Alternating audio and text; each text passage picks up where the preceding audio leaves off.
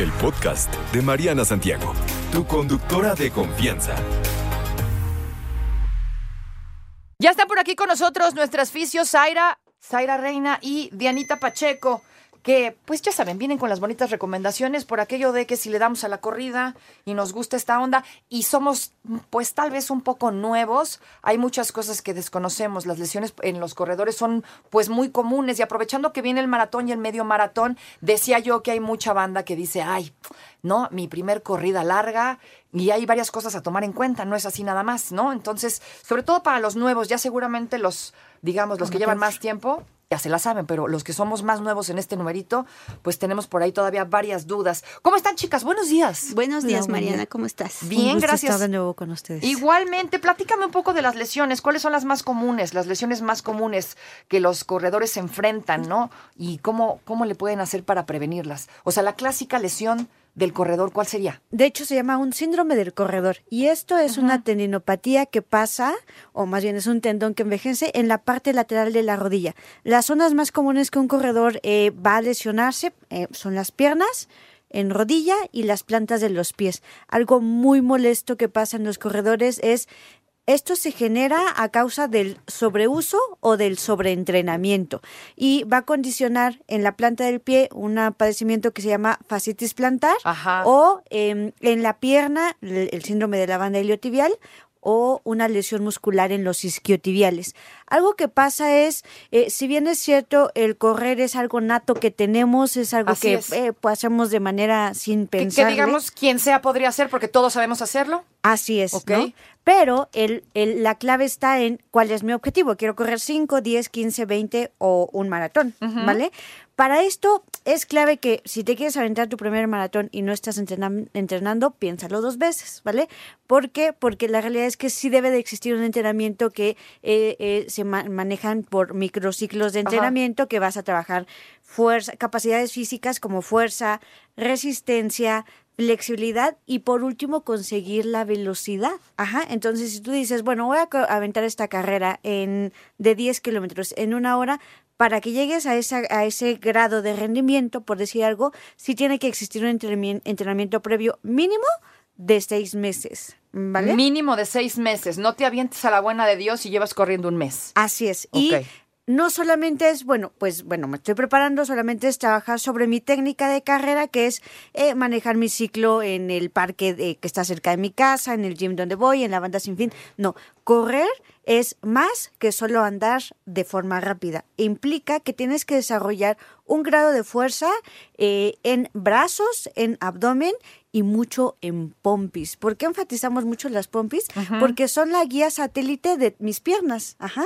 Entonces, esa parte es importante, bueno, es primordial que el, el, desarrollar, el correr va acompañado de técnica de carrera más ejercicios eh, de fuerza funcionales, que pueden ser con entrenamiento funcional, eh, gym, pero sí tiene que ir de la mano, no es Tienes que hacer pesas, ¿no? A fuerza. Así es. A fuerza para fortalecer piernas, eh, justamente las pantorrillas, ¿no? Y pues esto también ayuda a prevenir eh, lesiones, pero a mucha gente no le gusta. Hay muchos corredores que dicen, pues por eso corro, Mariana, me chocan las pesas, yo, yo no hago fuerza porque no me, no me encanta. Y esta es gente que tarde que temprano se va a lesionar. Así es, ¿no? El, hecho de ya llegar, eh, hay varios datos de alarma que nuestro cuerpo dice, em, el hecho de solamente correr muchas veces ya existe un grado de desgaste, ajá, y el los famosos calambres, eh, eh, la fatiga, el dolor en la zona o que noto inflamación. Y algo que hacemos eh, como cultura general es, bueno, pues voy a reposar una semana, me voy a automedicar con este medicamento que me ayuda para el dolor,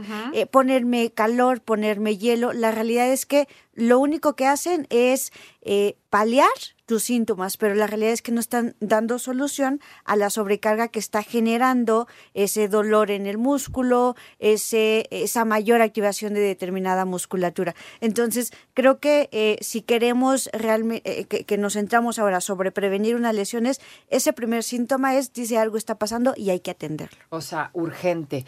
Eh, ¿Hay algún tipo de suplemento que debamos tomar, digamos, como extra? si estoy empezando con esto de mi carrera deportiva y decidí que la corrida es lo mío, ¿no? Hay algo, algo que me pueda ayudar a reforzar, no sé, mis articulaciones o toda esa base de trabajo físico. Eh, si bien es cierto, las demandas físicas van a requerir más materia prima, más energía, más carbohidratos, eso, eso es cierto que va a requerir más, pero creo que aquí la, la dirección es en cuanto a suplementos, eh, sí proteína, sí colágeno, son vías que nos van a ayudar para esta recuperación, pero la dosis adecuada sí será eh, eh, adecuado dirigirlo hacia el experto, una hacia una nutrición funcional, sí, ¿no? Es, esa parte, pero claro, mi, mi, mi demanda de energía es mayor y también mi ingesta también tendría que ser proporcional al estadio de mi etapa de entrenamiento en la que me encuentro. Ajá. Ajá, eso es algo importante. Es básico. Sí. Hoy- Como, Dime. como fisioterapeutas, el colágeno es básico para, una recomendación básica para todas las personas, justo a partir de los 25, 26 años, para este recuperar eh, o nutrir huesos, tendones, ligamentos, músculo. O sea, no nada más es para que se te vea bonita tu piel, es No. también evitas desgarres musculares y esas cosas, ¿no? Exactamente, estás nutriendo este uh, tejido en el cual ya el cuerpo ya no eh, es capaz de nutrir naturalmente.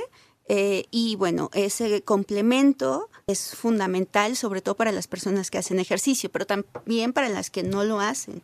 Ok, o sea, de todas maneras te ayuda a fortalecer Sí. articulaciones y huesos. Así es. Oigan, platíquenme sobre esto. Hay mucha gente, corredores y deportistas en general, eh, obvio no de alto rendimiento, sino estos amateurs, ¿no? Que venimos arrancando y que nos brincamos el calentamiento y también nos saltamos el enfriamiento porque pues tiempo poco, ¿no? O porque qué flojera, no me gusta, mejor me, va- me voy al ruedo así en caliente.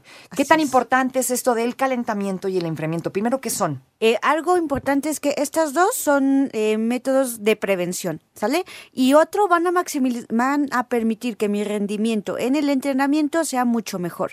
Respecto al calentamiento, este típico eh, que realizamos, eh, realizar, vamos a irnos en estas dos etapas más sobre la calidad de los movimientos que realizamos más que las veces que lo realizamos. Es decir, buscaría que dentro de mi calentamiento eh, es voy a realizar un estiramiento solamente tres veces de 15 segundos de duración o 20 y quizás dentro de mi entrenamiento ahí sí voy a estar en una banda sin fin a una velocidad de 5 kilómetros por hora porque ya es algo más repetitivo, pero el entrenamiento es más calidad de movimiento, pero pocas veces. Ajá.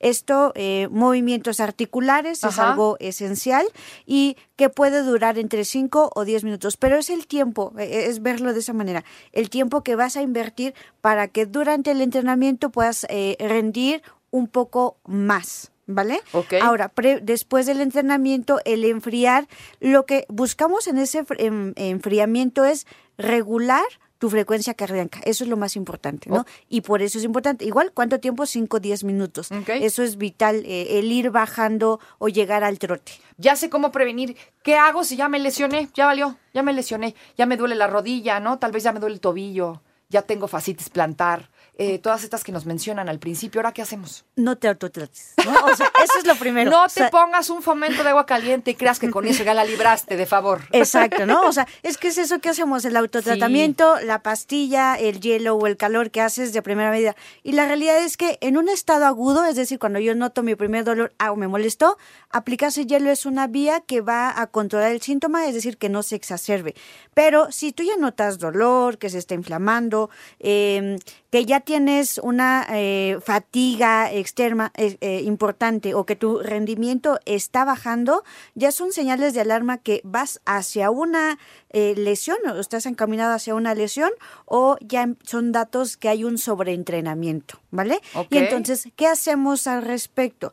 Eh, uno no autotratarse y otra cosa que hacemos es nos ponemos o una faja o una rodillera o una tobillera.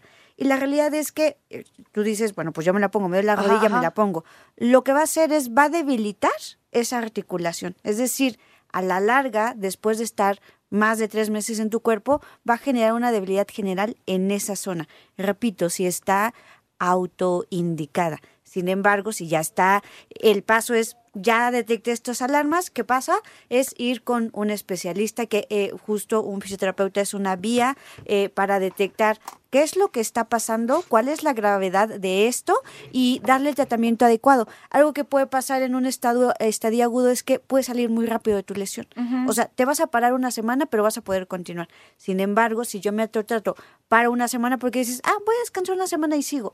Sigo, pero ya la siguiente semana ya me duele otra parte de mi cuerpo, ¿no? Y es volver a parar otra semana. Entonces, eso es lo que te va a estar generando eh, recidivas, el no tener eh, un tratamiento puntual o asertivo de lo que estás presentando. Déjame platicarte esto porque tengo por ahí unos amigos corredores. Hace unos años, cuando recién empezaban, eh, a dos de ellos les dio fascitis plantar y he escuchado hasta el cansancio este remedio que no sé quién se los dijo, pero lo oigo muy, muy seguido. Esto de la botella de agua congelada, cuando tienes fascitis plantar, a, hacer estos movimientos, rodar el pie como en esta botella congelada. Leyenda urbana sí sirve. Sirve para calmar tu síntoma agudo, pero no va a ser tu solución. O sea, no te cura. No, no, no. Ahí está la cosa. Es que es muy distinto. Es muy distinto. Porque luego andamos haciendo cuanto cosas se nos ocurre o nos dicen los demás y exactamente estamos nada más tapando el dolor, pero no estamos curando el, problema. El consejo de la tía o el consejo del primo de un amigo, ¿no? pero el especialista va a ser la vía que vas a encontrar. Justo dijiste la solución, la cura, el, que realmente eh, se solucione de raíz el problema. Y un dato bien importante es eh, en una fascitis plantar, ya como métodos de tratamiento es eh, por excelencia son el uso de terapias de ondas de choque, ¿no? Que es una tecnología que entra dentro de la fisioterapia y que, mm, pues, fascitis de ya tengo un año, ya tengo dos, mm, he tratado la botella y muchas cosas, no soluciona, pero la ondas de choque es una vía muy efectiva para este tema de la fascitis plantar. Sobre todo porque tiene mucho respaldo científico. Está 100% comprobado desde hace más de 10 años que las ondas de choque para la fascitis plantar es por excelencia el tratamiento número uno. Entonces, espolones calcáneos, fascitis, todo esto son tratados con las ondas de choque y tienen excelentes resultados. Ok, o sea que nos, nos conviene 100% ante cualquier dolor o molestia ir al especialista, porque somos especialistas nosotros. En no hacer caso. En, no, deja tú, en andar este, utilizando cuantos remedios se nos atraviesa en internet o nos, o nos andan recomendando. Y la verdad es que nada más es un ratito del alivio y ya. O te empiezas a tomar cuánta pastilla se te atraviesa. No, que el antiinflamatorio está re bueno, mana. Tómate este y ahí vamos, ¿no? Todos. Y pues sí, momentáneamente, pero vuelves a correr y vuelve a ser la misma vaina. Exacto, el punto es, eh, todos estos no quiere decir que no funcionen, lo que van a hacer es, van a ayudar a controlar tus síntomas, es decir, te duele, te está inflamado, lo va a reducir, pero no va a solucionar tu causa. Y la realidad es que un especialista, el, el hacer una evaluación de tu pisada, el evaluar una técnica de tu carrera, vamos a decir, ah, ¿sabes qué? Pues es que yo corro y no, no, no te estás dando cuenta que, por decir coloquialmente, estás pisando chueco, ¿no? Que tu rodilla se va hacia adentro, que estás cargando eh, o cuando corres, corres solo con tu pie derecho y no con el izquierdo. No quiere decir que, que lo haces de manera inconsciente, pero esas correcciones biomecánicas o de tu gesto deportivo van a permitir que después de hacer, no haces mil, mil pasos cuando corres, lo haces diez mil veces ese mismo gesto. Entonces, esa corrección de la técnica va a permitir que cuando tú lo realices sea de manera equilibrada o balanceada. Ok, Tal vez sea oportuno recordar a todos eh, los que nos están escuchando que a qué se dedica un fisioterapeuta, en qué es experto, porque muchos pacientes llegan con la duda de, ustedes me pueden atender esto, ¿no? Sobre todo la fascitis, una tendinopatía aquiliana. Entonces, el, el, fisioterapeuta es experto en el movimiento, es experto en los músculos, pero no solo en eso, también el, en el sistema nervioso, en cómo se mueve el cuerpo, todo el sistema osteoarticular este, e, es lo que va a atender un fisioterapeuta. Y no lo va a atender por medio de, de ajustes o o, masajes, ¿no? El fisioterapeuta tiene la especialidad, el conocimiento, el estudio justo para analizar lo que está pasando en el cuerpo a nivel sistémico eh, y poder dar un, eh, un tratamiento adecuado. Correcto, así exacto. O sea, no vayamos con hueseros ni con gente que me dé un masajito, no. Si algo te duele, ya te duele de manera, digamos, periódica, o sea, ya tiro por viaje, corres, ve a un especialista, ve con un fisioterapeuta, para eso son. Chicas, ¿dónde las encontramos? Se nos acaba el tiempo. En arroba impulsándote fisioterapia.